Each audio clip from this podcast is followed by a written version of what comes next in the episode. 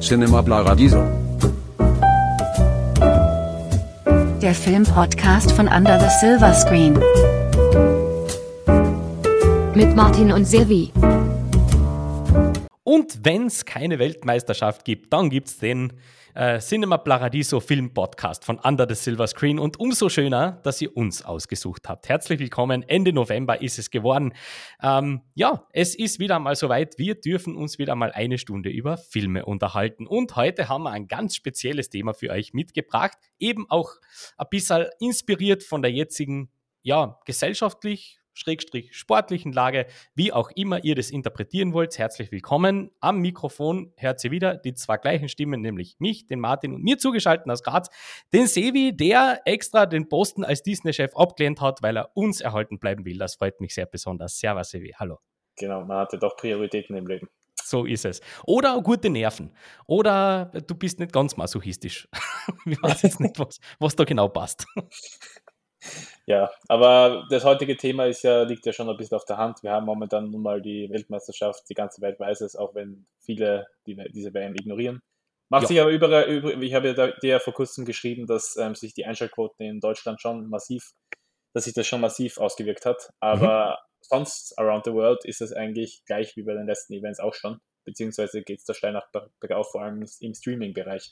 Also ähm, auch ein bisschen so eigentlich auch ein bisschen zu vergleichen mit der Filmwelt momentan, wie Streaming und analog quasi gegenseitig abschneiden. Ja, durchaus ganz spannend. Ähm, auch aus, aus äh, filmischer Sicht natürlich oder aus Sicht eines, eines Film-Kinoliebhabers. Normalerweise ist es ja so, dass wenn eine Weltmeisterschaft irgendwo gespielt wird, dann äh, sieht man in den Kinoreleases eigentlich nichts, was irgendwie Rang und Namen hat, weil dem geht man eigentlich sehr großräumig aus dem Weg, weil man weiß, hey, das wird so nichts werden. Dieses Mal alles ein bisschen anders. Erstens natürlich aus der zeitlichen Komponente herausgeboren. Und zweitens hat man so das Gefühl, nein, nein, das, man, man glaubt schon, dass das jetzt nicht so das ganz, ganz große, den ganz großen Hype erzeugen kann. Dementsprechend ist es eigentlich Business as usual im Moment, was so im Kino läuft, oder? Ähm, ja, hätte ich auch so gesagt. Ähm, das, da wären wir ja gleich beim Thema, Martin. Was hast du denn zuletzt gesehen? Mich würde auch interessieren, was du, wann du das letzte Mal im Kino warst. War das eh bei The Menu wahrscheinlich, oder? Ah, das war bei The Menu, ja. ja. Ich, ich, ich habe es jetzt in letzter Zeit nicht mehr hinbekommen. Ich habe mit dem Gedanken gespielt, ähm, mir gestern doch noch einmal in den Kinosaal zu setzen. Ich habe es nur dann tatsächlich ganz blöd gesagt zeitlich nicht hinbekommen. Ich möchte nämlich unbedingt Bones and All sehen. Den hast du ja schon gesehen. Oh, ja. Der ist jetzt gestern dann tatsächlich auch offiziell bei uns im Kino gestartet und in Kärnten gibt es sogar ein Kino, das den spielt, also hurra. Ähm, das, ist nicht, ist nicht, selbstverständlich bei uns. Miracles do happen. Ja, ja zwischendurch mal. Ja. ähm, nein, im Kino war ich echt in The Menu das letzte Mal. Ähm, abgesehen davon, ich muss auch sagen, so viel Neues habe ich, na schon, schon ein bisschen was eigentlich. Ein bisschen was ist dann doch gegangen. Ich habe im, im letzten ähm, Watchmen, äh, in der letzten Watchmen-Sendung ganz kurz über Black Adam gesprochen. Den habe ich mhm. nachgeholt. Ja, habe ich gesehen. Der, der war mir nämlich tatsächlich ein Bedürfnis, weil das wird jetzt für die wieder komisch klingen, denn da, haben, da haben wir es wieder mit einem dieser Fälle zu tun, wo du sagst, naja, komm, aber der hat ja keine guten, hm? und der mhm. ist ja schon lang her und so. Und ich war aber trotzdem gespannt, weil es war so der, der Tenor von ganz vielen Leuten, denen ich filmisch in der Einschätzung vertraue, die mir gesagt haben, das kann man schon mal so machen, zwischendurch ja. mal. Ja. Und genau das war also mein, mein Beweggrund, weil ich mir gedacht habe, hey, ich habe gerade eineinhalb Stunden, gute Zeit, da schauen wir mal rein. Mhm. Und genau das ist der Film Ja. Also der hat mir körperlich nicht wehgetan, der ist, der, der, hat, mich, das, ja. der hat mich geistig nicht beleidigt, der ist ähm, aber halt auch nicht spektakulär gut der ist so ein ganz solider, also wenn, wenn das wenn das ein Superheldenfilm wäre, der so vor, weiß ich nicht, 15, 20 Jahren herauskäme, gekommen wäre, so, dann glaube ich, hätte der richtig gut funktioniert. Mhm. So allerdings ist es halt Standardware. Also, ja. wenn man sich von einem Film, der von The Rock getragen wird, irgendwelche cinematischen Revolutionen erwartet, dann hat man sowieso irgendwo, ist man wo falsch abgebogen, denn der ist The Rock, fertig. Aber abgesehen davon finde ich den echt nicht so fad. Mhm. Der hat ein super Pacing, der geht echt bam, bam, bam dahin. Fahrt wird er da überhaupt nicht. Ich habe damit eigentlich eine ganz nette Zeit gehabt. muss cool. ich sagen. Ja, darum so. geht es ja, darum geht's ja im Endeffekt. Ähm, also würdest du auch sagen, dass er dir besser gefallen hat als Black Panther? Ja, ja, tatsächlich. Ich, mhm. Das ist ganz, ganz komisch, denn das hätte ich mir niemals gedacht. also hättest du mich vor einem halben Jahr gefragt, was ist das Verdict, wenn du die zwei anschaust, garantiert hätte es anders ausgeschaut. Garantiert. Ja. Vor allem, Aber wenn man die Reviews aus den USA beachtet, die sind ja durchaus, also ja. schon überwiegend positiv, wenn es in Richtung Black Panther geht. Ja. Und ich ja. habe den ja auch vorgestern, heute ist Freitag, vor drei Tagen nachgeholt. Ah ja. Ähm, weil, es mich weil es mich im Endeffekt doch interessiert hat, vor allem Aha. wie sie das machen mit, Chat, mit dem, Chat, mit dem Chadwick Boseman-Thema und so. Und ich da schon ein bisschen neugierig war. Ja. ja tatsächlich, ich war neugierig auf einen Marvel-Film. Man will es nicht glauben. Hui. Aber ähm, ich habe irgendwie immer den Eindruck gehabt, ich habe generell lang gebraucht, um zu checken, dass Black Panther in der, im der Teil des Music, äh, Marvel Cinematic Universe ist. Ja. Und ich habe immer gedacht, das ähm, kapselt sich ein bisschen von, dem, von der ganzen Marvel-Formel ab. Aber du bist ja nicht, vor allem was den ersten Teil betrifft, bist du ja nicht ganz dieser Meinung und viele andere Kritiker, die ich verfolge, sind auch nicht der Meinung. Der ist aber mit Abstand der erfolgreichste Film bei, ja. von Marvel, weil es wenn es zu Preisverleihungen und so geht. Und du weißt, ja. ich bin halt, ähm, ja, ich bin halt ein Sacker für das. Ja. Ähm, trotzdem bin ich ohne Vorwissen in diesen Film reingegangen, weil ich habe den ersten nie gesehen. Und mhm. ähm, das habe ich, ja, ich bin auch nicht dazu, dazu gekommen, ihn nachzuholen. Deswegen bin ich dann quasi nackt in den zweiten Teil gegangen. Spannend. Ähm, genau, auch eine spannende äh, Herangehensweise. Und ich muss sagen, die erste Stunde hat mich nicht wirklich gekriegt. Also mhm. ich habe da mehr erwartet, weil viele gesagt haben, ja, gleich am Anfang, die ersten zehn Minuten drückt der Film gleich komplett auf die Tränendrüse. Finde ich gar nicht. Ich finde, das ist erst am Ende dann der Fall.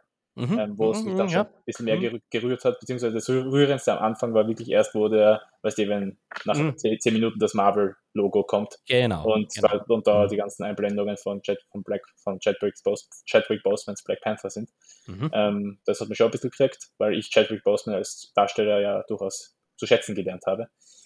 Ähm, und ansonsten, ja, ich muss du, ich muss da recht geben, der Film macht schon sehr gut Werbung für Avatar 2 und tatsächlich, ich habe tatsächlich Lust, mir Avatar 2 anzuschauen. Das ist halt ähm, auch sehr fatal, wenn der Trailer zu Avatar 2 vor dem Film läuft, gell? Das ja, das, boah, keine Ahnung, was da die Absicht dahinter war. Die müssen, da musste ich Ryan Coogler irgendwas dabei gedacht haben, dass das schon sehr dran erinnert.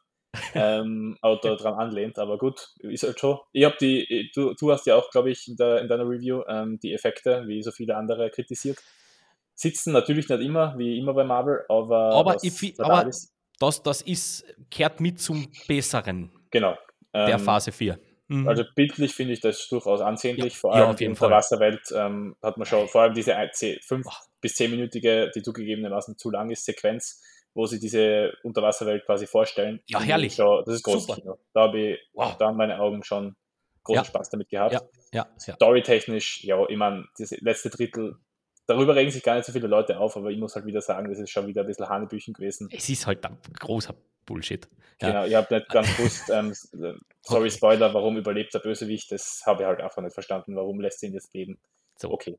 Man muss halt auf einen Teil 3 irgendwie ähm, anspielen und äh, genau, genau. Und, und, und tun man, sie dann man, ja natürlich mit der mit der größten 0815, äh, also, no for, also ich finde, das Tribute haben sie gut hinbekommen. Ich weiß nicht, ja. ich, ich, weiß nicht genau, was deine Meinung zum Tribute ist. So, ganz schön. Haben. Ganz schön. Ich, ich, ich, also ich, ich habe es ja gesagt in meiner Review, ich finde mit, die, mit diesen ganzen Dingen, die den Film so umgeben haben, von wegen Hürden und, und zeitlicher Geschichte, die dann ja auch immer mitläuft bei Marvel, das ist ja klar, weil es ja viele Jahre in der Zukunft geplant ist, der hat jetzt raus müssen. Mhm. Ich denke, mit den ganzen Vorläufen, ich wüsste nicht, wie das besser gegangen wäre tatsächlich. Ich glaube, so fair möchte genau. ich da sein, ähm, weil ja. Du, der, der ganze Film hat müssen umgeschrieben werden wegen dem. Ja. Und ich, ich, also mit Zeitdruck, mit, hey, ich finde, na, das ist schon okay. Ja, der tanzt jetzt nicht großartig aus der Reihe, ist jetzt nicht, äh, auch nicht ansatzweise einer der besten Marvel-Filme, die zumindest ich gesehen habe. Ich habe ja. jetzt auch nur die, die, die als beste gehandelt werden in, in meinem Leben bis jetzt gesehen. Hm. Aber alles in allem, ja, ich würde ich würd noch nicht so weit gehen und sagen, das Ticket war es wert, weil das war viel zu teuer. Vor allem, ich habe den, hab den Film in 3D gesehen, noch einmal ja. ein Indiz dafür, aber der 2 kann kommen. Ähm, genau, ja. ja. aber eins hat der Film wirklich geschafft. Er hat es geschafft, mich als größten Avatar-Gegner auf den zweiten Teil ein bisschen Hype zu machen. Ja, super. Das muss man ihm dann doch irgendwo hoch super. anrechnen. Genau, ähm, und wir haben beide einen Film gesehen, worüber du, glaube ich, auf dem Kanal noch nicht geredet hast. Nein, nein, ähm, ich, habe ihn, ich wollte, aber ich habe es vergessen. Achso. deswegen, aber das, das machen wir jetzt. Das ist Ja, super, dann haben wir mal gesprochen drüber. Aber auch nicht unbedingt für den Film, äh, dass du den vergessen hast. Ja, ich weiß es nicht. Also, Ja, das klingt irgendwie. total negativ. Ich habe den halt finde auch schon nämlich- vergessen. Ich finde den nämlich echt brauchbar. Sagen wir mal so. Ich finde den brauchbar. Du redest von Causeway, oder? Genau. Apple TV Plus? Was ich persönlich als Jennifer Lawrence ähm, Acting, de, de, oder nicht Debut, wie heißt äh, Comeback bezeichnet genau. wird, weil Don't Look Up, da hat sie nicht wirklich viel machen müssen. Genau, da war Ähm, sie in Causeway hat sie halt eine Handvoll zu tun, da ist sie die Hauptrolle Ja, ja. und spielt was, Martin? Was, wen spielt sie? Es ist im Grunde eine große Rückkehr zu ihren leisen Indie-Wurzeln. Die hat ja ähm, mit ihrem Winter's Bone ähm, ihr quasi ihr, ihren Durchbruch, war es schon irgendwie, gell? Das war, glaube ich, war sie dafür irgendwo nominiert? Auf jeden Fall war das Ja, so es ihr erste große, Ihre erste Nominierung. Oscar. genau, es war ihre erste große äh, Rolle und da äh, kehrt sie jetzt fast ein bisschen tonal zumindest da zurück. Ist eben ein Film, der auf Apple TV Plus läuft, ziemlich genau eineinhalb Stunden geht, inszeniert von Lila Neugebauer. Und äh, sie spielt dort eine US-Soldatin, die während eines Afghanistan-Einsatzes schwer verletzt wird. Ähm, unter anderem hat sie da auch mit ihrem Gedächtnis ein bisschen was zu tun und sie ist quasi ja durchaus getroffen davon. Es gibt Nachwirkungen. Und ähm, jetzt kehrt sie quasi nach Hause zurück und versucht, ihr Leben neu, alt, wie auch immer zu arrangieren und dort wieder Fuß zu fassen, sowohl im beruflichen Leben als auch im privaten Leben. Und das ist ja durchaus eine, eine Handlung oder zumindest ein Setup, wo du nie schon kriegst, Mhm. weil es ja natürlich irgendwo aktuell ist. Und, äh, und hey, Jennifer Lawrence in einem, so einem so ein Lied, da schaue ich schon genauer hin. Ähm, was ich tatsächlich nicht gewusst habe, wie ich den Film gestartet habe und wie ich den dann ausgemacht habe, war ein bisschen gescheiter. Ich habe zumindest einmal die Bestätigung bekommen, dass es da einen zweiten Hauptdarsteller gibt, der, über den mir viel zu wenig gesprochen wird in diesem Film. Zumindest Mhm. in der Besprechung.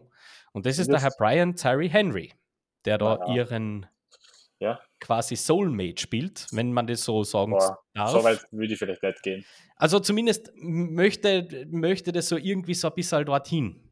Weil die teilen gewisse Dinge ja miteinander. Genau, ich habe ja nach dem Trailer geglaubt, dass die schon Kindheitsfreunde waren. Ja, genau, das sind's wieder nicht. Aber das ist nicht der Fall. Ja. Na, na, deswegen ist Soulmate natürlich viel. Aber zumindest, wie würdest du sagen, Leidensgenossen? Ja, ähm, Spirituell, es- Sp- verbindet- Spirited Animals vielleicht.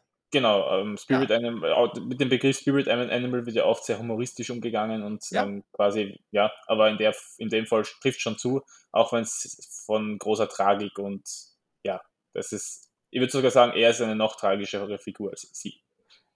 Das ist wo- wohl richtig. Das ist wohl richtig. Und ich finde, der Film hat, der Film ist jetzt nichts. Wie, wie soll man jetzt ganz schnell das, das machen? Also es ist schon, es ist schon auch von der ganzen Aufbereitung, inszenatorisch ist der, traut sich der Film jetzt auch nicht allzu viel zu. Ähm, es ist nun mal ein Regiedebüt, dafür schön und gut, aber ich habe auch schon viel bessere Regiedebüts in, auch, in, auch in, im Indie-Bereich gesehen. oh ja, oh ja, ähm, auf jeden Fall. Sagen. Also das ist jetzt kein Pick, das ist kacke. Uh-uh. genau, dafür bleibt mir der Film zu wenig in Erinnerung. Ja. Aber ähm, ja, die zwei Hauptdarsteller tragen ihn natürlich absolut Ja. und Brian Tyler Henry gehört für mich absolut in die Conversation. Ähm, Ja. Ich habe ja den, ich, ich kenne den Mann ja schon länger. Ich liebe ihn in der Serie Atlanta. Dort spielt Mhm. er einen erfolgreichen Rapper. Mhm. ähm, und ist zum Schreien und äh, in anderen, in schon diversen Filmen ähm, ist er immer, eigentlich immer in Supporting Roles, also der hat noch, ich kann mich an keine Hauptrolle von dem erinnern. Richtig. Ist jetzt an der Zeit, ich glaube, seine Zeit ist jetzt endlich gekommen. Das kann gut sein nach dem, nach dem Film. Äh, nämlich tatsächlich finde ich den Film genau dann am stärksten, wenn es genau zwei Hauptpersonen gibt, die quatschen miteinander. Oh ja. Dann ist der Ähm, Film richtig gut. Dann genau. hat er mir ja in jeder einzelnen Szene gehabt. Bist du narrisch? Und ich muss aber sagen, der Film ist, dem, der Film leidet unter einem ähnlichen Schicksal wie so viele andere dieses Jahr, kommt mir vor. Das ist so ein Film, den sieht, den schaut man sich eineinhalb bis, der Film ist schön kurz, Gott sei Dank, nur eineinhalb Mhm. Stunden, by the way erwähnt, vielleicht habt ihr ja Mhm. Zeit. Ähm, und das ist halt so ein Film, den schaue ich mir eineinhalb, zwei Stunden an und dann drei Stunden später bleiben mir nur noch so Fragmente oder so Mhm. irgendwie paar, äh, ganz kleine Sachen, wie zum Beispiel eben die zwei Darsteller, aber Story-wise bleibt man dann bleibt einfach nicht viel hängen. Der Film hat einfach, hat schon einen emotionalen Impact auf mich gehabt, aber ähm, ja, so richtig remarkable ist er einfach nicht. Dem fehlt einfach ein bisschen so dieses Alleinstellungsmerkmal. Da bin ich bei dir. Ähm, ist einfach bei vielen Filmen dieses Jahr schon so gewesen. Dass, dass mhm. ähm, eh zu unserem Thema passend, Hustle war für mich so ein Film. Mhm. Ähm, oder auch, äh, keine Ahnung, was war noch? Ähm, Good, Good Luck to You, Leo Grant. Grant. Also der war mhm. schon, das sind alle Filme, die mir im Moment super gefallen haben, aber ähm, mhm. keine Ahnung, Bullet Train auch ein bisschen.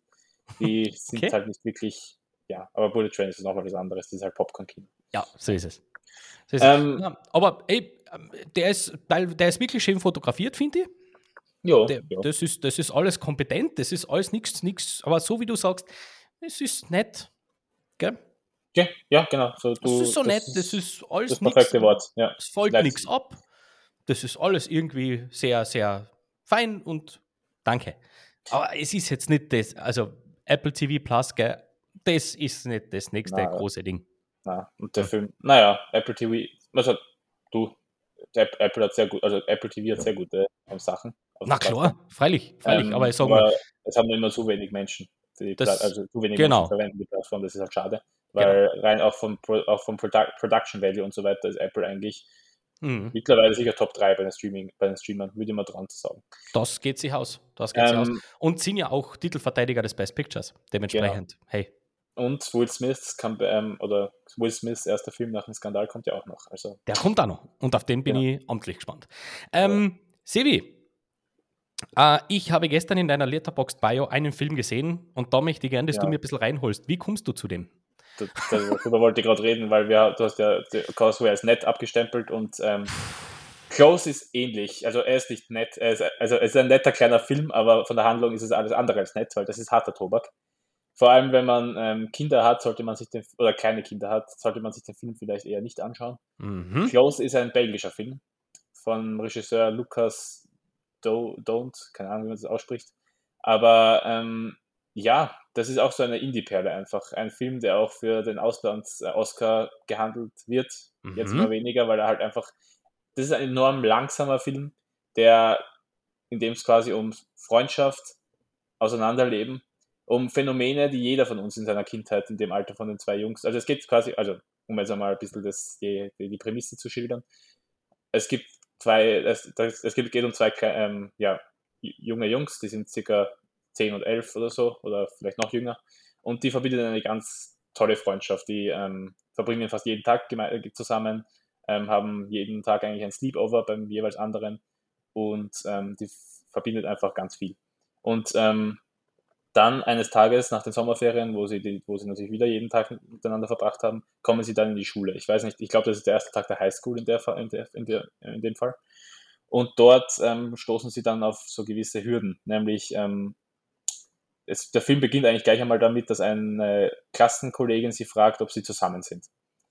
Und mhm. der Hauptdarsteller, wahnsinnig toll, also wirklich, das ist eine absolute Breakthrough-Performance vom Eden Damrin.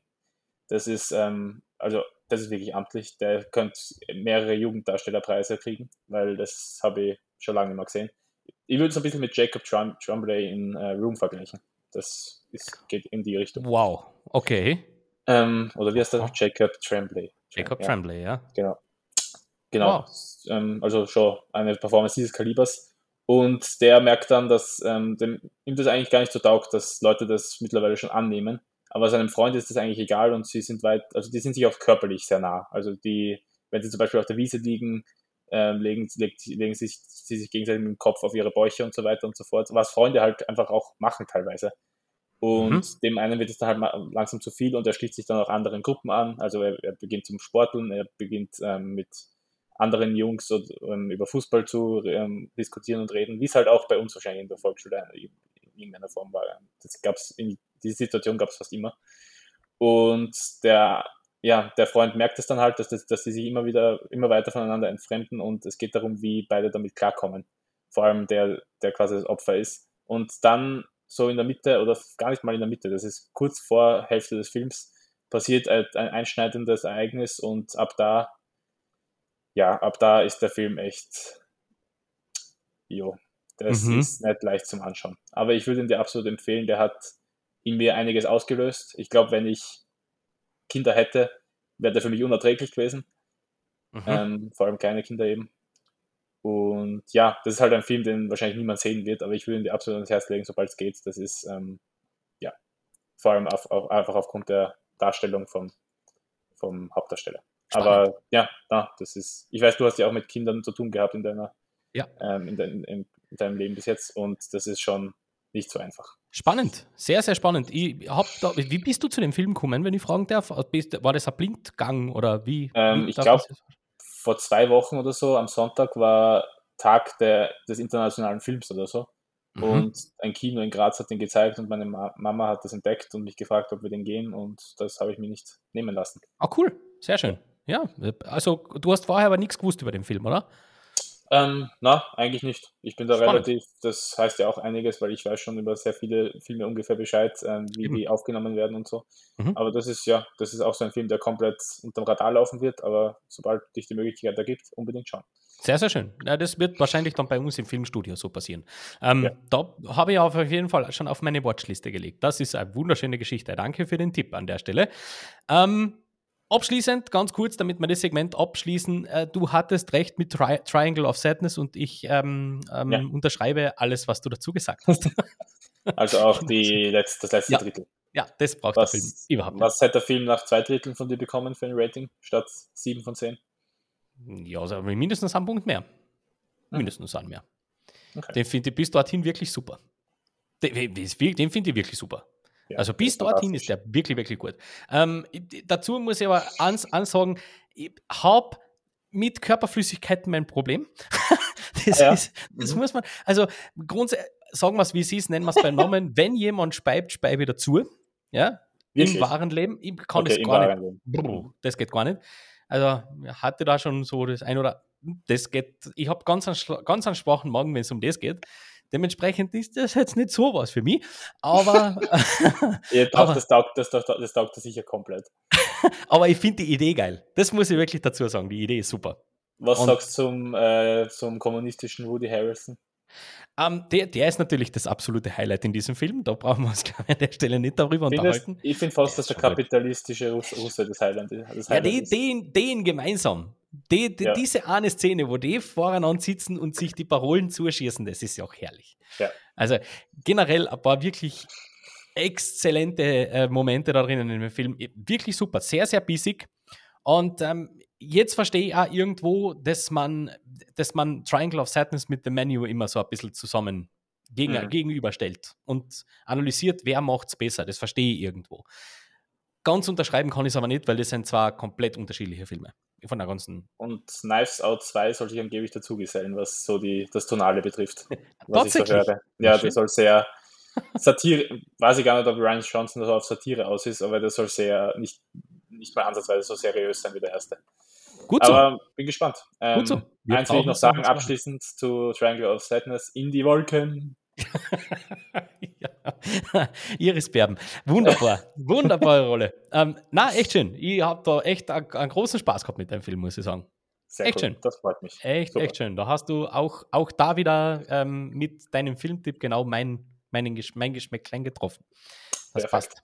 Dementsprechend umso, umso gespannter bin ich auf den Guadagnino, gell? Also, Oh ja. Das ist ja interessant, weil Triangle of Sadness läuft ja auch im deutschsprachigen Raum gar nicht schlecht. Den gar nicht sich nämlich. Gar Ja, nicht wenig Leute an. Und ich glaube, bei uns sind alles auch so. Also ich, viele meiner Freunde, die eigentlich, die vielleicht ein, zweimal im Jahr ins Kino gehen, wissen, dass der Film erscheint. Also Super. das heißt auch was. Ja. super. Super. Ja, wir werden den sicher das ein oder andere Mal noch drüber reden. Heuer. Bin ich mir sehr, sehr sicher. Oder Ja. nächstes Jahr, besser gesagt. Ja, wenn es dann um Preisverleihungen geht. Ich bin mir sehr sicher. Ja. Ja, kommt schon. So, Dann gehen wir aber weiter, oder? gehen wir ins Hauptthema, oder? Passt. So, wir haben ja schon gesagt, liebe Zuhörerinnen und Zuhörer, heute wird es ein bisschen sportlich. Gell? Es ist, ich weiß schon, sehr ähm, ja, paradox. Ja? Zwei Todel vor dem Mikro, die sich mit Film beschäftigen, reden jetzt plötzlich über Sport, aber da gibt es ja vieles, was ihr nicht wisst über uns. Ja? Unter anderem, das ist wieder einer dieser äh, Stunden, wo ihr sehr viel über uns persönlich kennenlernt. Ha, herzlich willkommen. ähm, wir sind beide große Sportfans eigentlich, an sich. Ja. Jetzt ist natürlich für mich die Frage, meine, wir haben natürlich schon einmal ein bisschen drüber gequatscht, aber nicht so wirklich in depth. Deswegen Ein bisschen. Wir, also über Fußball reden wir schon über Fußball als- reden wir viel. Ja. Aber wenn es um persönliche Stories geht, dann eher doch nicht. Und damit möchte ich gerne mal reinstarten. Sevi, hast du sportliche Vergangenheit? Tatsächlich nicht so. Ähm, ich komme aus einer sehr, also mein Vater hat lange im Verein gespielt, der war sogar der Kapita Capitano und Libero von USC Raiffeisen Groß-Wilfersdorf, einem Kaff in der Südoststeiermark. Ähm, er wird auch immer noch der Captain genannt. Ja, bitte. Wow, eine Legende. Ja, super. eine absolute Legende. Aber ansonsten, meine Mutter hat, glaube ich, regelmäßig Fünfer eingefahren im Turnunterricht, meine Schwester genauso. Und ähm, ich war schon immer einer der Besseren im Turnunterricht, hat mir immer großen Spaß gemacht. Im Fußball habe ich auch so, ich will nicht sagen, dass ich Talent gehabt habe, aber ich war nicht schlecht. Ähm, ich habe es immer, immer wieder im Vereinsfußball ähm, probiert, aber das hat mir irgendwie nie so großartig ähm, taugt, dass ich dann länger durchgehalten hätte. Also so drei Anläufe habe ich gebraucht, dann habe ich es circa ein, zwei Jahre durchgedrückt, aber viel länger war es dann auch nicht. Ähm, bei mir ist es dann doch eher das Theoretische als das Praktische im Sport. Ähm, okay. Auch wenn ich schon selber, ich, also ich gehe zum Beispiel regelmäßig trainieren mhm. und ähm, ja, so kontitechnisch mache ich ein bisschen was, aber ja, das ist jetzt ein bisschen, ein bisschen underwhelming vielleicht. Ich weiß nicht, was du da für Erwartungen hattest, aber ich. Nein, nein, gar nicht. Das war einfach nur eine Frage. Ich bin da sehr, also, aber in der Theorie bin ich top drauf. Das kannst du, glaube ich, vor allem Fußball. Ja, Fußball ja, das betrifft, kann ich unterschreiben. Das kann ich unterschreiben. Ähm, der Sevi ist ja auch äh, fest in einer Redaktion drinnen, wo es um Sport geht, um Fußball geht, genauer gesagt. Also, genau. der, der, ist ein Spezialist, gell? Ähm, ja, spannend. Ähm, bei mir recht ähnlich, muss ich sagen. Ähm, der Papa ist ein großer Eisschießer gewesen früher einmal. ja. Eisstockschütze. Ähm, ja, ich, ich, ich bin in einem ähm, Wintersportort aufgewachsen, wo es sobald Schnee war, eigentlich nichts anderes gegeben hat wie Skipisten. Oder ah, genau, stimmt. Skif und dann Skif und äh, ähm, ja. Jahr. Und dementsprechend so hat eigentlich meine Winter ausgeschaut. Das heißt, um halb neun spätestens auf der Piste und um halb fünf waren wir wieder daheim. Genau. Dazwischen sind wir gefahren. Ähm, jeden, in jeder freien Minute grundsätzlich. Ähm, mich hätte eigentlich auch immer sehr Fußball interessiert. Das da sind aber zwei Sachen so ein bisschen im Weg gestanden. Nummer eins, meine Körpergröße. Ich habe mit 14, ich bin aus der Hauptschule rausgegangen mit einer stolzen Körpergröße von 1,57 Meter. Und damals hat es den N'Golo Kante noch nicht gegeben. Dementsprechend habe ich so Spirit Animal gehabt, wenn es um Vorbilder geht. Sonst wäre das vielleicht ein bisschen leichter gegangen. Ja, du bist mhm. halt einfach ein Zwerg mit den, mit den das körperlichen stimmt. Attributen. Und äh, die zweite Sache, die wir dann später ein bisschen dafür gesorgt hat, dass das nie wirklich funktioniert hat, war, ähm, wenn du in Heiligenblut am Großglockner aufwachst, mhm. dann ist der nächste Fußballverein ähm, 25 Kilometer weg hinausseiten. Und das hat sich, das ist sich nicht ausgegangen. Ja, mhm. Das war dann leider zu wenig, zu weit weg. Ähm, dementsprechend hat es leider so nie hinkaut. Ich hätte es wahnsinnig gern äh, tatsächlich gemacht in dem Alter, wo es wirklich auch gepasst hätte aber hat nicht sollen sein. Und ähm, dementsprechend bin ich auch eher jetzt mittlerweile in der Theorie unterwegs, muss ich auch dazu sagen. Ähm, Bist du ja auch sehr aktiv, also du hast ja auch deinen eigenen Podcast. Ja, Podcast zum Thema Fußball natürlich. Ja. Klar, weil mit Fußball beschäftigen kann sich jeder Todel. Ähm, ja. Na, du brauchst so wirklich Deep Knowledge, um über Fußball zu sprechen, äh, das geht gleich mal. Das geht mhm. in anderen Sportarten nicht so leicht. Da ja. musst du schon, ähm, ich bin aber durchaus in vielen drinnen. Gibt es irgendwas, was du überhaupt nicht magst? Weil ich glaube, das ist die kürzere Liste, wie wenn ich die frage, was schaust gern. ja, naja, gar nicht so. Also was, was verfolge ich wirklich regelmäßig und aktiv? Also Fußball natürlich, auch wenn ja. ich sagen muss, ähm, die ersten, meine ersten elf Lebensjahre hat mich Fußball bis zur vierten Volksschule eigentlich, bis Ende der, na, bis Ende der Volksschule, mhm. hat mich Fußball überhaupt nicht gejuckt. Oh, spannend. Ähm, mhm. Da hatte ich keinerlei Interesse daran, was mein Vater auch ein bisschen zur Verzweiflung getrieben hat, weil der sich natürlich große Hoffnungen diesbezüglich gemacht hat. ja. Jetzt ist es, hat sich ein bisschen umgedreht. Damals war er noch absolut Fußball begeistert, jetzt ist das schon noch, aber er schaut sich halt kein, er kommt halt nicht mehr zum Schauen. Ja. Ähm, und wenn, dann schlaft er nach zehn Minuten ein. Mhm. ähm, bei Filmen übrigens fast nie, was ich sehr interessant finde. Super. Ähm, okay. Und äh, ja, dann die WM in Südafrika war es ein bisschen bei mir, die mich ins Fußballfieber absolut reingeholt hat. Ja, wenn nicht. Da habe ich drei, vier Jahre, glaube ich, fast jedes Spiel geschaut, mich 24-7 mit Fußball auseinandergesetzt, habe nur das im Schädel gehabt. Heute bin ich eher so, dass ich über Leute schimpft, die nur Fußball im Schädel haben.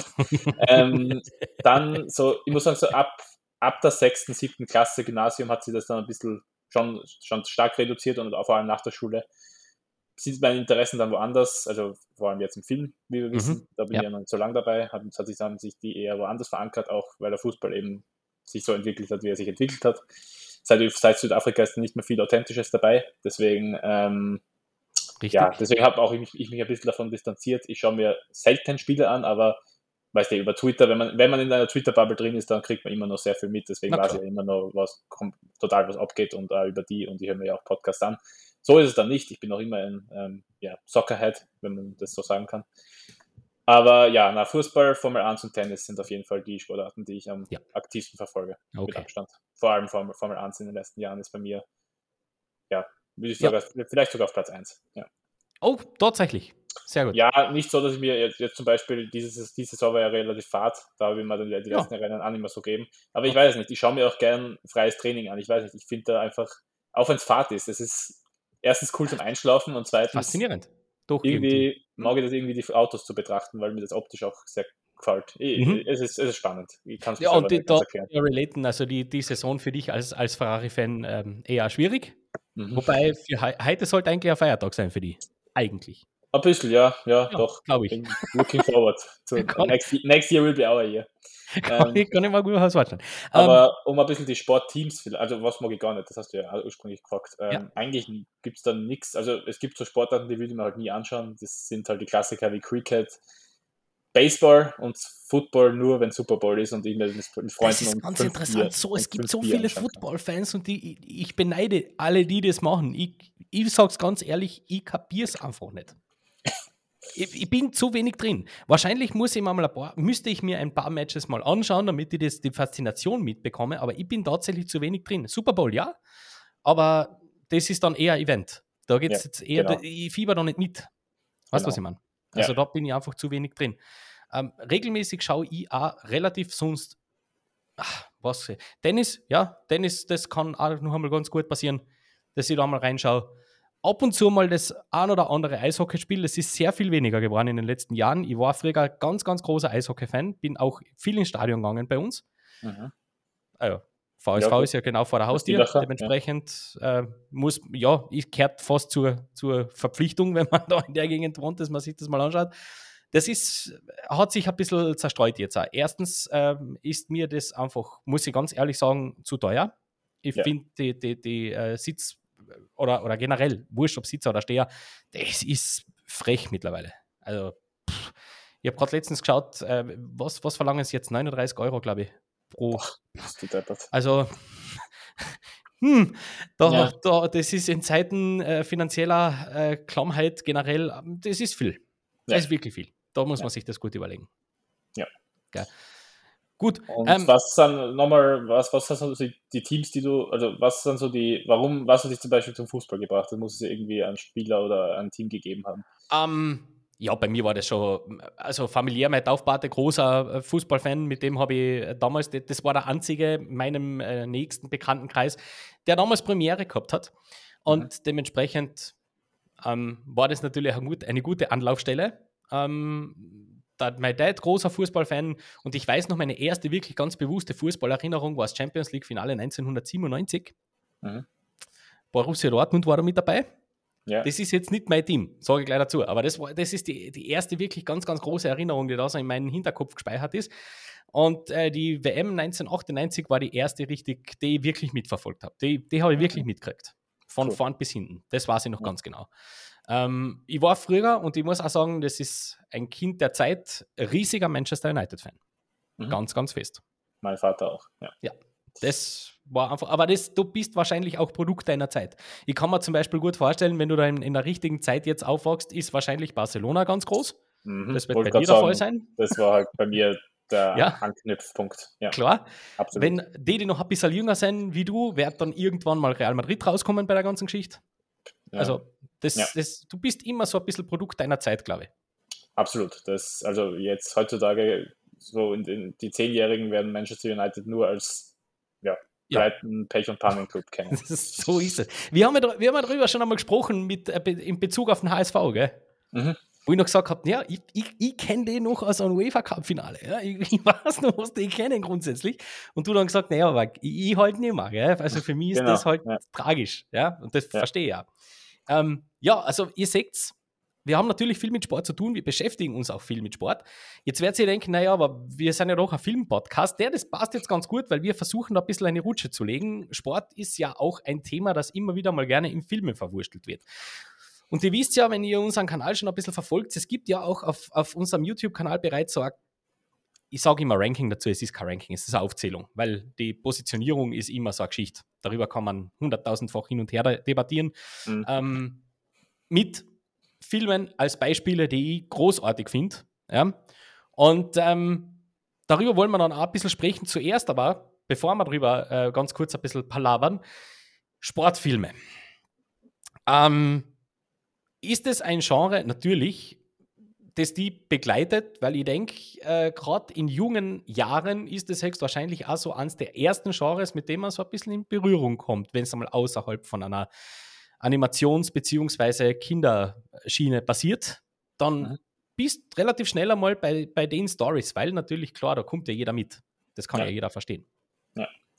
Klar, ähm, also du, das habe ich ja schon des Öfteren erwähnt. Ich bin natürlich mit, ähm, vor allem mit Animationsfilmen aufgewachsen. Das war auch mein erster Bezug zum Film. Ähm, aber da war, da war der andere, ich meine, Sport wird ja auch in Animationsfilmen oft behandelt. Das ist ja oft, das geht ja oft Hand in Hand. Ähm, deswegen hast du ja auch oft geschrieben, die, die, die typische Disney-Sportfilmformel. Ja, ähm, aber ja, das, ich, ich würde sogar sagen, bei jungen Leuten funktionieren Animations- und Sportfilme, weil sie einfach ein sehr ähnliches Schema und einen sehr ähnlichen Aufbau haben, einfach am besten. Mhm. Weil das ist halt einfach, das Ende ist meistens positiv, es gibt fast immer Happy, ein Happy End und damit, ja. ähm, und mit, wenn es kein Happy End ist, damit kommen, keine Ahnung, sieben, achtjährige vielleicht noch nicht so gut klar wie, weiß ich nicht, wir jetzt in unserem Alter. Ja. Deswegen, deswegen, ich muss auch jetzt sagen, ich bin jetzt in einem Alter, wo ich schon durchaus Animations- und Sportfilm-Fatigue verspüre. Mhm. Auch wenn ich mich teilweise immer noch erwische, also es kommen ja immer noch wahnsinnig viele Sportfilme raus. Oh ja. Oh ja. Und ähm, ich erwische mich immer noch ab und zu dabei, wie ich da auch immer wieder drauf reinfalle. Und das ist ja auch schön, weil vor allem halt dadurch, dass ich mich eben für so viele Sportarten begeistern kann und mich für so viel interessiere, ist halt kaum bis gar nie etwas dabei, was mich überhaupt nicht interessiert. Und wir haben vor kurzem über Hustle gesprochen, gell? Genau. Wo es ja, der, der, jetzt kein großartiger Film ist, da sind wir uns ja einig, gell? Ja. Aber der eine gewisse Formel bedient, wo du sagst, ja, okay, wenn ein Film sowas macht, das ist einmal Minimum solide. Das mhm. holt mich immer so weit ab, dass ich sage, hey, irgendwie ja, gar nicht so schlecht.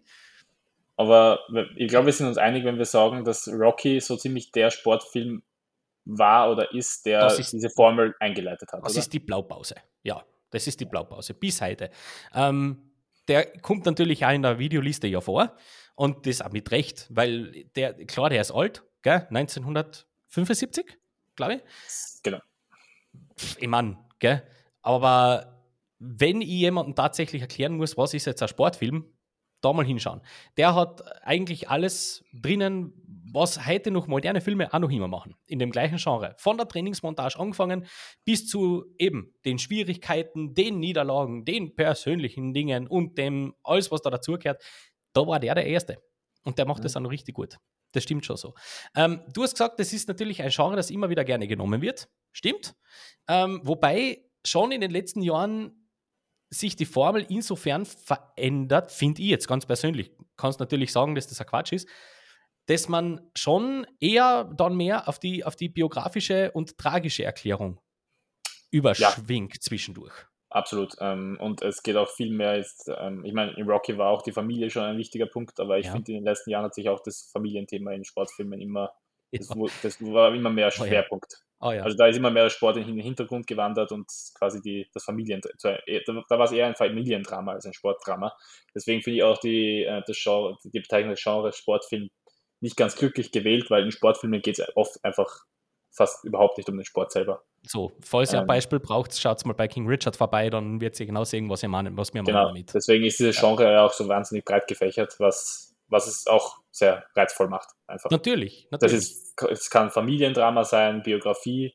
Ähm, was ist dir eigentlich lieber? Bio, ein biografischer Sportfilm hm. oder ein Sportfilm, wo es um eine fiktive Figur geht? Gibt es ja auch nicht so viele. Boah, das gibt es gar nicht so viele, gell? Aber. Rocky ähm, ist so einer. Rocky ist so einer. Da gibt es noch eine andere. Mir fällt, jetzt frag mich warum. Mir fällt gerade ein Rom-Com ein, die ich da als mhm. Sportfilm positionieren möchte den ich echt irgendwie lieb finde. Ich weiß schon, dass das ein Quatschfilm ist, aber Wimbledon mhm. mit äh, Paul Bettany und Dunst, Kirsten ja. Dunst, der ist echt irgendwie echt lieb. muss ich sagen, das ist natürlich ein Rom-Com, ja, und das ist eine total fiktive Story. Da gibt es keinen einzigen Tennisspieler da wirklich, aber ich finde so das, das, die Essenz von dem Ganzen trifft er eigentlich ganz gut. Ja. Also, aber ja, diese Filme sind da einfach nicht so zugänglich für so manche. Wenn sie, wenn sie den Titel Wimbledon hören, ist es schon ein bisschen manipulativ, weil da gehen dann halt ähm, wahrscheinlich Tennisfans im weißen Overall rein und ja. erwarten sich halt wirklich ein, eine wahre Geschichte. Ja. Und dann geht es einfach nur um zwei Protagonisten, die es nie gegeben hat. So. Die treffen sich einfach ganz zufällig in Wimbledon, wobei sie sich genauso bei irgendeinem anderen Tennisturnier treffen könnten. Das ist halt nur, weil Wimbledon das mit Abstand bekannteste Turnier ist. Vollkommen richtig. Vollkommen ja. richtig. So wirklich äh, fiktive Geschichte, boah, das ist, das ist schwierig. Ähm, ich hätte gerne mehr sowas, muss ich dazu sagen. Ich mhm. hätte damit kein Problem. Weil, ähm, wie du schon gesagt hast, das ist ein sehr universeller Zugang. Aber natürlich, wenn du sagst, ähm, du, du äh, verfilmst quasi ein, ein, ein, eine True Story, ja klar, dann kriegst du mal die Fans von Haus aus, von dem jeweiligen oder der jeweiligen, die da oder der da im Fokus steht. Das ist, kann, ja, kann ja eine tolle Story sein. Um, ähm, by the way, um das nur einfach um, ähm, zum runden Schluss zu bringen, es gibt ja im Moment, äh, wird ja im Moment ein Film produziert, ich weiß nicht, ob er schon gedreht wird, aber ist in der Production, der mhm. ähm, sich um die Formel 1 drehen soll. Ja, mit Brad Pitt. Mit Brad Pitt. Ich weiß noch nicht, inwiefern der auf, ich glaube, der basiert aber auf keinen realen Geschichten, oder? Boah, das, ich glaube, über die Handlung ist noch nicht wirklich, ist über die schon was bekannt? Ich habe noch nichts gehört, ich weiß nur, ich habe nur eben gehört, das ist produziert, mitproduziert von Lewis Hamilton. Genau. Und damit das auch authentisch ist, aber es, soweit ich das krieg, mitgekriegt habe bis jetzt, falls es sich ändert, bitte don't come at me. Soweit ich das gehört habe, sollte es nicht irgendeine so eine Geschichte sein, die schon passiert ist. Und das finde ich mhm. spannend. Na voll. Da, dass man das macht. Ja, das kann vollkommen in die Hose gehen, aber es kann ja. auch cool werden. Ist der Wrestler basiert der auch auf einer wahren Geschichte? Na. Ah, Na. Ja. Das ist tatsächlich einer der wenigen auf der ganzen Liste, die ich da damals verwurstelt habe in diesem Video, die nicht auf einer wahren Begebenheit beruhen. Ich glaube sogar, das ist der einzige. Na, ja. der zweite, na, da gibt es einen zweiten. Der ist viel weiter vorne. Also da hätten wir ja einen perfekten Film, der auf keiner wahren Geschichte, der nicht biografisch ist, ja. ähm, wo es durchaus funktioniert. Auch wenn man sagen muss, der Wrestler ist vielleicht sogar eher, da geht es vielleicht wirklich eher um Mickey Rook und sein Comeback. Na klar, das ist die große Rockshow. Das soll quasi, ja, genau. Ja. Aber ich habe damals in diesem, in diesem Video auf Nummer 1 einen Film raufgewählt, ich glaube, da habe ich deinen Support gehabt. Da hast du mir ähm, geschrieben, das stimmt schon. Das war, Warrior. Ja, ja. ja. Oh, ja. Passiert oh, ja. ja auch nicht auf wahren Begebenheiten. Und das ist ein Film. Also, liebe ja. Leute, wenn ihr den noch nicht kennt, dann habt ihr was versammt. Ein Film, den ich von Tag zu Tag lieber mag. Ja. Ich glaube, der wäre sogar mittlerweile in meinen Top 10. Ja, das ist ein Hammer. Das ist ein, ein irre Film. Also von vorne bis hinten, nämlich von den Performances bis hin zur Inszenierung. Äh, und das ist tatsächlich so ein Beispiel, das du vorher gesagt hast, mit jemand, äh, äh ein, ein Film mit einer Sportart, der seine Sportart versteht und das aber in ein fiktives Setting packt, so dass tatsächlich jeder was hat davon. Weil mhm. der kommt mit einem, der kommt Mixed Martial Arts. Ja, das ist jetzt also eine Sportart, wo ich zum Beispiel in meiner Familie, also den, ich brauche meiner Mama nicht erklären, wie cool Mixed Martial Arts ist, weil die schaut mich mit ganz großen Augen an und fragt, ob ich deppert bin. ähm, den Film würde ich ihr bedenkenlos empfehlen und die wird aufstehen und sagen, pff, super. Und das finde ich toll. Aber wenn man sagen muss, der Film hat schon durchaus brutale Szenen. Ja, natürlich, aber trotzdem, das ist in einem Kontext, wo es verständlich ist, warum oh ja. das geil ist. Weil ja. es dauert gute eineinhalb Stunden, bis es dann endlich so, bis es dann wirklich soweit ist und man das auch stimmt. den Sport selber sieht. Das stimmt. Ähm, ich hätte ein paar Ergänzungen zu deiner Liste, weil du Bitte sehr, unbedingt. Hast, ähm, ja, ich habe auf 15 damals limitiert und habe beim ja. Schreiben gemerkt, oh. Wir wissen ja alle, es gibt viel mehr als 15 äh, Sportfilme. Aber Problem. Meine Ergänzungen sind Rocky 2, Rocky 3, Rocky 4, Spaß. Ähm, ich würde dir nicht einmal widersprechen an der Stelle sagen, ich finde nämlich alle gut. Echt. Ähm, sogar Rock, welches der, der von allen eigentlich der, der zerrissen worden ist? Der Fünfer ist, der Fünfer ist grenzwertig. Aber inklusive vier, der Vierer, Alter, über den lasse ich überhaupt nichts kommen. Der Vierer der, ist super. Der Fünfer weiß, der, ist der Ivan Drago. Nein, das ist der Vierer. Ah, der Vierer. Das ist der Vierer, der wird auch sehr viel attackiert, aber den, das ist, als der, ja. Ja, ich meine, hey. der hat einer der, einer der ikonischen Bösewichte aller of all time ja, eingeführt. Bitte. Also, I mean. ja, da, da, da lasse ich nicht diskutieren. Und ohne den, ohne den hat Creed 2 nicht funktioniert. Genau so ist es nämlich. Genau ja. so ist es nämlich. So, deine Ergänzungen zu dieser Liste. Eben Creed. und Creed ja. 2, aber das geht halt. Ich glaube, du hast Rocky da als gesamtes als Franchise gesamtes Franchise, klar. Ja. Mhm. Ähm, ja, okay, dann hast du Creed wahrscheinlich auch mit reingenommen. Passt irgendwie, im, im Hinterkopf war der, war der immer präsent, ja. Ja. Mhm. Vor allem der erste, aber wenn ich sagen muss, den zweiten kann ich, kann ich sogar ein bisschen mehr abgewinnen. Ah, tatsächlich. Mhm. Spannend, okay. Ähm, also natürlich gibt es nicht solche wahnsinnig ikonischen Szenen wie als ähm, Adonis ähm, Rocky zum ersten Mal trifft. Ja, na klar. Oder das Geständnis, oder wo er ihm sagt, dass er Krebs hat, also Rocky Adonis. Mhm. Ähm, das sind alles Szenen, die in Creed 2 nicht unbedingt vorkommen, aber ich finde da halt einfach die ganze das, die, ganze, die ganze Dramaturgie mit Ivan Dra Drago und seinem Sohn, aber das ist halt natürlich sehr Hollywood, der ist sehr kitschig auch, dass das natürlich, dass natürlich der Sohn von dem, den er umgebracht hat, gegen, seinen, gegen den eigenen Sohn kämpft. Das ja. Ja. kann man davon halten, was man will, aber es ist halt schon einfach cool. Und funktioniert hat ähm, es also. Genau, genau. Ähm, auch wenn ich sagen muss, der Sohn von Rocky Balboa kommt für mich in beiden Filmen viel zu kurz. Ja. Da hätte man durchaus Richtig. mehr draus machen können. Richtig. Aber dann hätte ich noch ähm, Le Mans 66, Ford ja. Ferrari. Schön. Ähm, ein Film, den du ja auch sehr magst, deswegen war ich überrascht, den dass der nicht vorkommt. Mag ich sehr gern. Den mag ich ja. sehr gern. Ich, ja, tatsächlich. Den mag ich wirklich gern. Super Film. Ja, toll. Den habe ich auch sehr gemacht. Matt Damon ja. und Christian Bale, tolle Chemie. Mhm. Ähm, sehr trauriges Ende auch. Ja. Ähm, Foxcatcher ist ein Film, den ich sehr mochte. Ja. Aufgrund vor allem eines Elements, dazu kommen wir später. Ah, ich kann mir was vorstellen. Ja, ja. okay.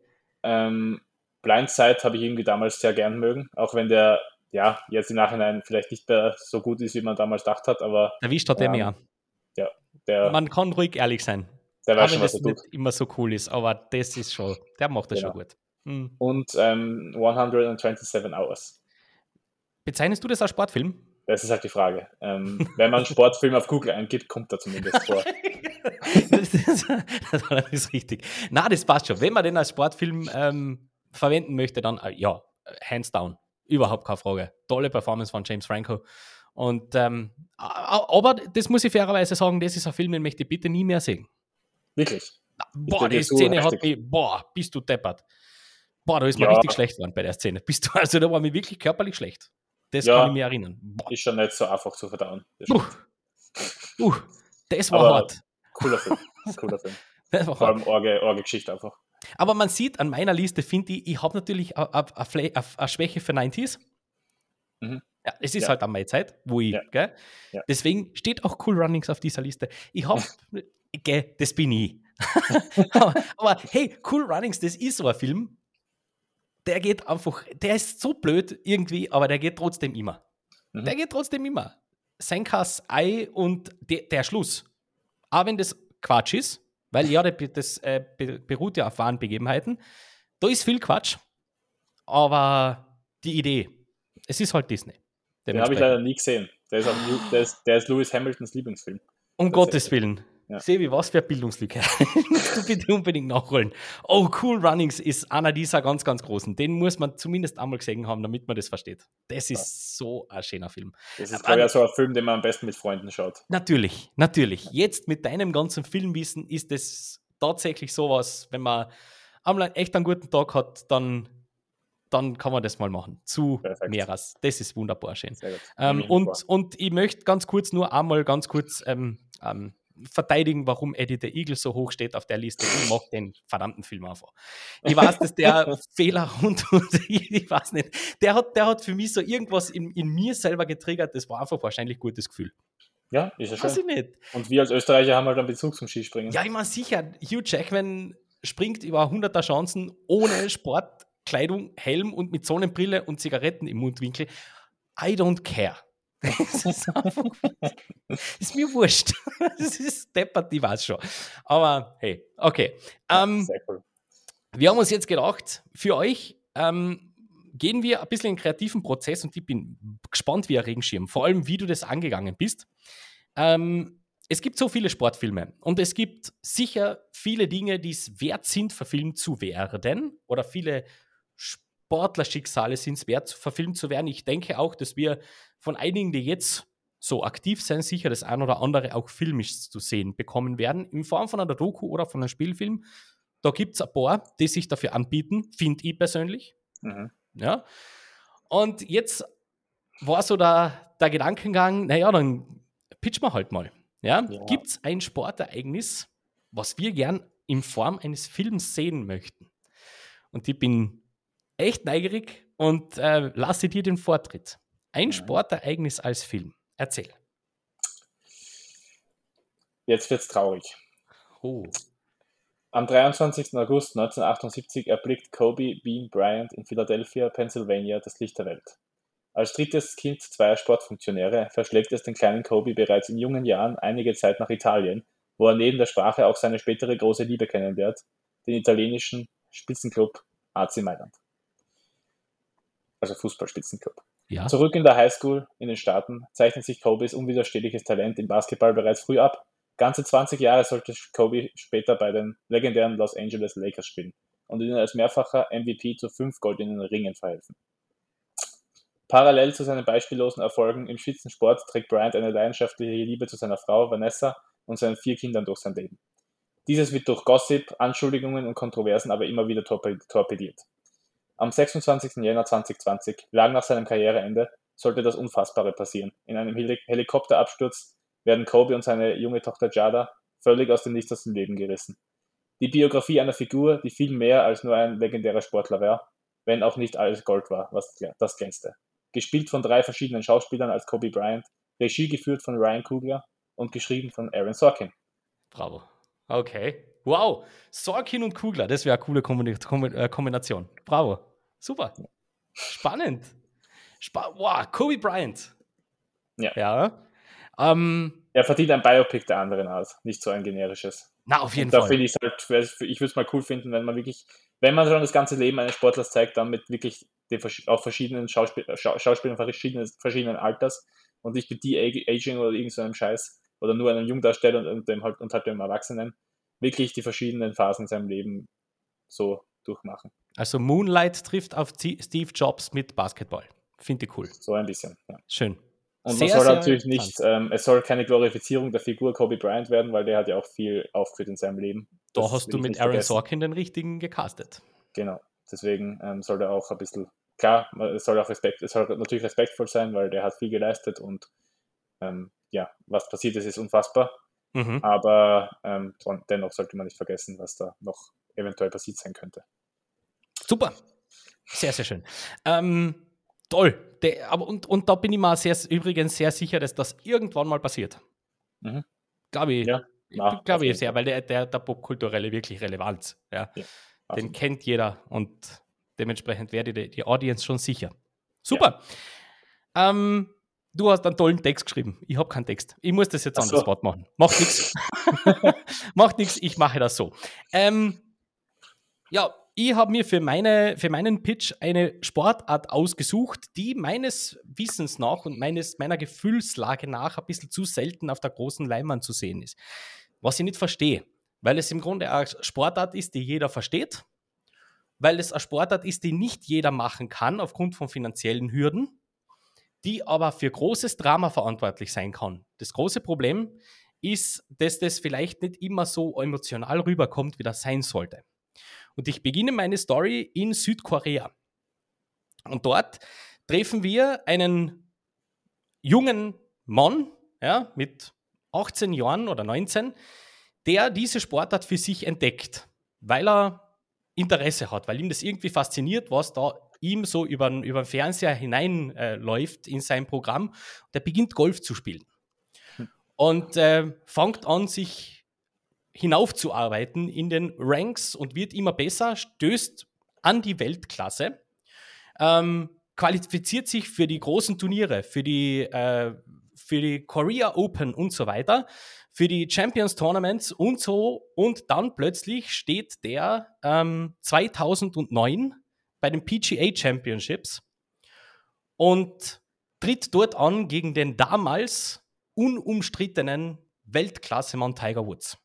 Und ich spreche natürlich von der Geschichte von Y.E. Yang, der 2009 völlig unerwartet nach der ersten Runde, also das war erwartet, liegt drei Schläge hinter Tiger Woods vor der letzten Runde, ist unrettbar hinten und schafft auf der letzten Runde tatsächlich einen Streak, den man damals noch nie gesehen hat und schlagt Tiger Woods auf der letzten Runde mit zwei Schlägen Vorsprung und gewinnt als erster Asiate diese PGA Championships, das größte Golfturnier der damaligen Zeit kehrt heute mit zur großen Legendensammlung des Profigolfs, der Herr.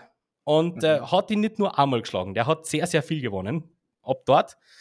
Und das ist eine Geschichte, die äh, würde ich sofort verfilmen. Ich hätte, wüsste auch schon, wer das macht.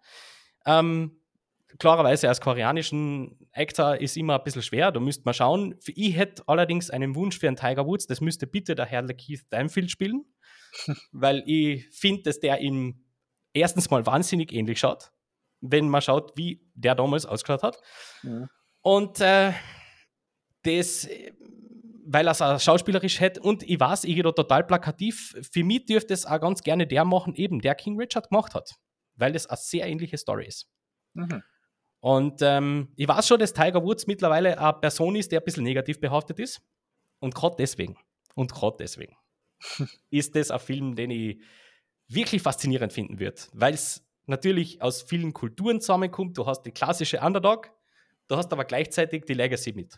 Und das kennt, eine Biografie von Tiger Woods zu machen, ist pointless, weil da gibt es zu viel Kontroverse. Aber diese eine Episode rauszunehmen, das würde ich wahnsinnig spannend finden weil es eben er nicht gewinnt. Ja.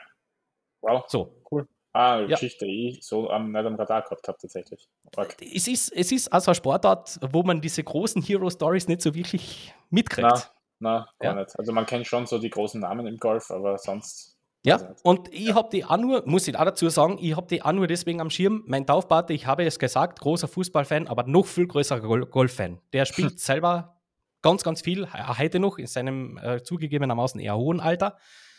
Und äh, kann mich gut an Sonntagnachmittage erinnern, die wir da gemeinsam vorm Screen verbracht haben bei irgendwelchen Turnieren und Ryder ja. Cup und so. Ja, alles mitgeschaut. Deswegen, Findest du Golf spannend? Äh, es gibt ein paar großartige Stories dahinter. Also, mhm. die, die, ich, ich finde, du kannst das gut inszenieren, weil, wie gesagt, verstehen tut es jeder. Der Ball muss ins Lächeln. So. ist, du brauchst keine großen Regeln erklären. Der muss, der Ball muss da eine. Ja? Wie im Fußball. Ja. Genau. Und wer weniger Schläge braucht, gewinnt. So, viel mehr brauchst du auch gar nicht, gar nicht machen. Dementsprechend, ich bin mir sicher, dass das wunderbar funktionieren könnte. Könnte ja super mit Rückblenden passieren übrigens. Ja. Dass du quasi direkt mit dem Match einsteigst und dann so aller, wer der Kassen Slumdog Millionär, so ein bisschen. Genau. Hm, das wäre schön.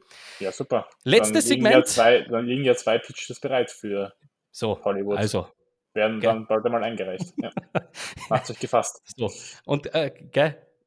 Ich Copyright Strike euch falls das, das sage ich. So, ähm, ja. Letztes Segment, Top 3, kennt ihr von uns. Ja. Dieses Mal geht es natürlich um die Lieblingsperformances in Sportfilmen. Es kann eine Hauptrolle sein, kann eine Nebenrolle sein, wie auch immer. Und wir machen das wieder abwechselnd und im Quickfire. Let's go. Passt. Daniel Brühl, Rush. So, sticht. Verstehe nicht, warum man jetzt nominiert worden ist für die beste Nebenrolle. Für mich einer der größten Snaps der Geschichte. Sticht. Habe ich an. So, Will Smith in Ali. Auch da verstehe ich nicht. Haben wir schon, hast, haben wir schon diskutiert einmal. Hast du schon sehr oft gesagt. Das ja. Ist, ja. Nick Nolte, Warrior. Jawohl, sehr gut. Somit habe ich noch einen und du Anuhan, gell? Genau, sag du. Super. Taron Edgerton in Eddie the Eagle. Schaut euch den echten an. Schaut den Taron an. Das ist oh. sensationell. Mhm. Bist du deppert. Der hat den, also bis auf die kleinste Ähnlichkeit genau erwischt. Mhm. Ja. Gut, ähm, bei mir ist nicht so eine Ähnlichkeit vorhanden, aber ich habe es vorher schon angeteasert. Ähm, Steve Carell in Foxcatcher. Ja, toll. Weil er sich neu erfunden hat. Ja. Und das, seitdem ist er glaube ich, das ist so der Film oder die Rolle gewesen in Hollywood, die ihn zu einem Allrounder gemacht hat. Und wo seitdem wird auch für more serious um, Parts in Erwägung gezogen. Vollkommen richtig. Komödiantische. Mhm, vollkommen richtig. Ähm, vielleicht ist es euch aufgefallen, es ist kein einziger Fußballfilm darunter. Mhm. Es gibt auch nicht so viele Fußballfilme. Ja, vor allem richtig gute gibt es wenig. Ja. das, da sind wir eher im, im Doku-Serienbereich ganz gut aufgehoben übrigens. Das stimmt. Also, ähm, es, ja. Wenn ihr so ein paar, ein paar Tipps braucht, gell, auch, auch dazu gibt es ja bereits ein, ein kleines Special auf unserem Kanal. Ähm, was habe ich da damals? Netflix, ja, wer Netflix hat, gern mal in die Sunderland-Doku reinschauen, definitiv absolut fantastisch. Ich weiß nicht, ob du die kennst. Ähm, ja, habe schon davon gehört. Ja, ja. definitiv grandios. Ähm, Sport, also Spielfilme mit Thema Fußball, da hast recht, da gibt's. Na. Ist ja irgendwie schwierig, schwierig zu verkaufen. Da gehen, das, das, da ist es, das ist mit Boxen halt leichter. Und deswegen gibt es auch so viele Klar. Boxfilme. Klar, weil es auch schwer zum, das muss man auch sagen, es ist wahnsinnig schwer zu inszenieren, weil Voll. du hast 22 Figuren, die da rumlaufen irgendwo und dazwischen solltest du aber irgendwo ein Gefühl kriegen für das Ganze, was passiert. Das ist wirklich nicht leicht. Außerdem ist Fußball eh schon so, so Hollywood-esque, was So. am Platz da passiert. Eben, deswegen, eben, ja. eben. Tatsächlich äh, sagen uns eh die Dokus, wie es eigentlich richtig geht. Ich weiß nur, ich kann mich an den Film Goal sehr gut erinnern. Ich finde den auch echt charmant. Wie Mhm. vor. Hast du den mal gesehen? Na, ähm, sagt mir tatsächlich nichts. Ah, Ähm, schön. Die Geschichte vom, von einem Einwanderer, der zu Newcastle United kommt und dann plötzlich skyrocketed aus dem ma- wahre Geschichte? Na, na, komplett fiktiv, aber es spielen sehr viele Profifußballer mit. Sie Das- dann, sehe ich gerade. Ja, ja, da hat es einen zweiten und einen ganz fürchterlichen dritten Teil gegeben. das war nicht so schlecht. Gut, also an der. Stelle, ähm, Fußball ist jetzt nicht vielleicht das Strong Forte von Spielfilmen, Dokus auf jeden Fall und generell halt Sport geht eigentlich immer. Auch Mhm. auf der großen Leinwand. Das haben wir uns heute als Thema genommen, aus aktuellem Anlass. Und äh, ja, ich würde sagen, an der Stelle beenden wir diese Episode wieder. Sevi, wie immer, herzlichen Dank für deine Zeit. Bitte, bitte, war mir ein Vergnügen, wie immer. Ja, wie auch mir immer wieder. Und äh, an der Stelle bleibt uns eigentlich gar nichts mehr weiter zu sagen als Danke fürs Zuhören, bleibt uns gesund und wir hören uns ganz sicher ganz bald wieder. Dann mit einem neuen Thema. Bis dorthin, alles Liebe, alles Gute, pfiat euch. Baba. Macht es gut.